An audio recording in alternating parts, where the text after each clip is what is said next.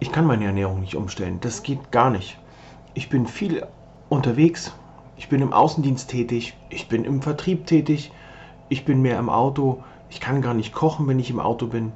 Wenn ich bei einem Rastplatz oder in einem Restaurant esse, dann ist es auch sehr schwierig, das richtige Essen zu wählen. Was kann ich nur machen für den kleinen Hunger zwischendurch? Was, das ist mir zu aufwendig. Das kriege ich nicht hin. Wenn dir das bekannt vorkommt und du wissen möchtest, wie du dich mit Hashimoto unterwegs ernähren kannst, dann ist die neue Folge von Leichter Leben mit Hashimoto, der Podcast, genau die richtige für dich. Ich wünsche dir viel Spaß.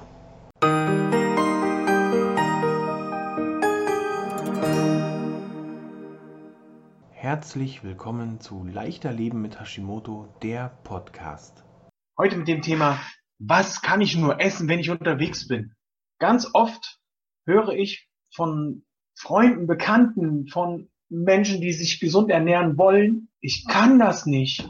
Und ich sage dann, warum kannst du das nicht? Ja, ich weiß nicht, was ich essen soll, wenn wir unterwegs sind. Ich bin viel im Auto unterwegs, ich bin oft mit der Bahn unterwegs.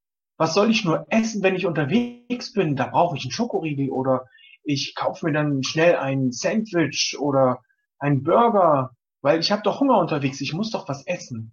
Und was du essen kannst anstelle dieser Burger oder diesen, dieses ungesunden Essens. Das klären wir jetzt. Ich bin Peter Gehlmann, bin Gesundheitscoach und begleite Hashimoto-Patientinnen in ein beschwerdefreieres und leistungsfähigeres Leben ohne lästige Gewichtsprobleme. Und dazu gehört auch und vor allem bei Hashimoto, bei der Entzündung dieser, bei der Entzündung der Schilddrüse gehört es eben nun auch mal dazu, zu wissen, was kann ich zwischendurch essen? Was kann ich essen, wenn ich unterwegs bin? Ich bin im Vertrieb, ich bin im Außendienst, ich sitze viel im Auto. Da hat man ja nun nicht immer einen Kochtopf dabei. Und wenn man dann den Kochtopf dabei hat, dann fehlt vielleicht der Herd. Man könnte jetzt sagen, okay, ich habe einen Multikocher, Thermomix, Monsieur Cuisine oder so. Dann braucht man aber eine relativ lange Verlängerungsschnur, um das auch zum Laufen bringen zu können. Also entweder ihr macht euch, ihr kocht euch schon was vor und greift dann darauf zurück, sitzt dann da mit eurer Dose mit eurem Behälter, wo ihr das Essen drin habt. Oder, wenn es gar nicht anders geht, gibt es dieses Obst, das ihr euch immer ein Lächeln ins Gesicht zaubert, die Banane. Die Banane sorgt dafür, dass ihr satt werdet. Die Banane sorgt dafür, dass euer Blutzuckerspiegel langsam ansteigt und auch langsam wieder abfällt. Denn oftmals ist es so, wenn man sich so ein Toastbrot kauft oder irgendwie ein Sandwich, dann ist der Blutzuckerspiegel schnell hoch und sackt auch schnell wieder ab und dann fallt ihr in so ein, gerade beim Autofahren ist das sehr gefährlich, ja, in so einen Sekundenschlaf, weil ihr einfach diese, diese Energie nicht mehr habt. Mit der Banane ist das besser. Die braucht zwar einen Moment, bis der Blutzuckerspiegel nach oben gestiegen ist, aber er fällt nicht mehr so schnell. Für alle, die jetzt sagen, ah, so eine Banane, ich weiß nicht, ob das so das Richtige ist. Achtung, Werbung. Ich muss das auch gleich noch in die Beschreibung mit reinschreiben. Ich kann euch Folgendes empfehlen. Einen Riegel. Dieser Riegel ist von einem Familienbetrieb aus Berlin, nennt sich Paleo Mio. Die haben auch noch andere Sorten im Sortiment. Das ist hier der Samenriegel. Dann gibt es auch noch ja, Riegel speziell für, für Sportler.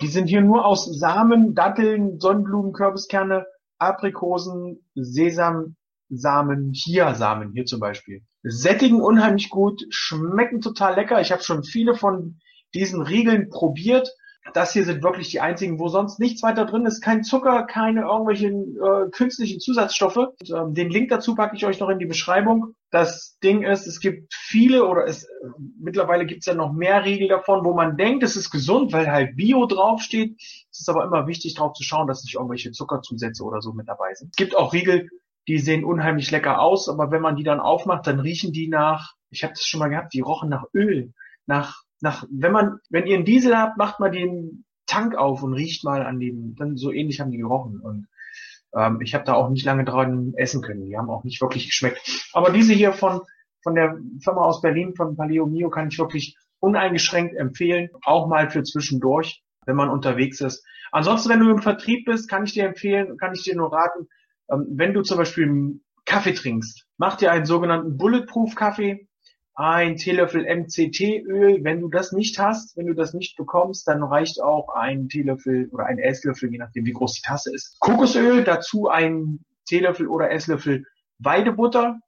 Das ist die mit dem grünen Kleeblatt ähm, die ich da empfehlen kann. Einmal alles in den Mixer jagen und dann hast du einen sogenannten Bulletproof Kaffee und der hält eigentlich auch von, von der Sättigkeit her, von der, der versorgt dich auch bis zum Mittag. Also bei mir ist es oft so, dass ich bis zum Mittag wirklich gar keinen Hunger mehr verspüre, wenn ich so einen ähm, Kaffee getrunken habe, weil er wirklich mich mit allem versorgt, was ich brauche in dem Moment.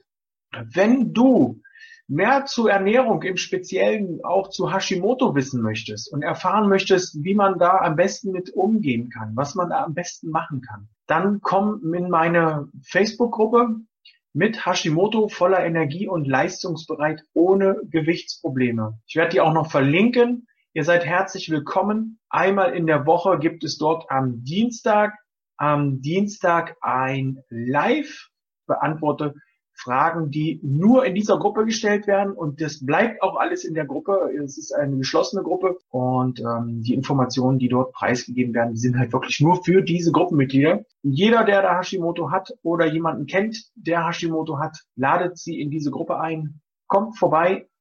Wir machen es uns da ganz gemütlich und sehr informativ. Okay, das war's auch schon für heute. Hier sage ich nun Tschüss, bis zum nächsten Mal. Wir sehen uns in der Gruppe. Ciao, dein Peter.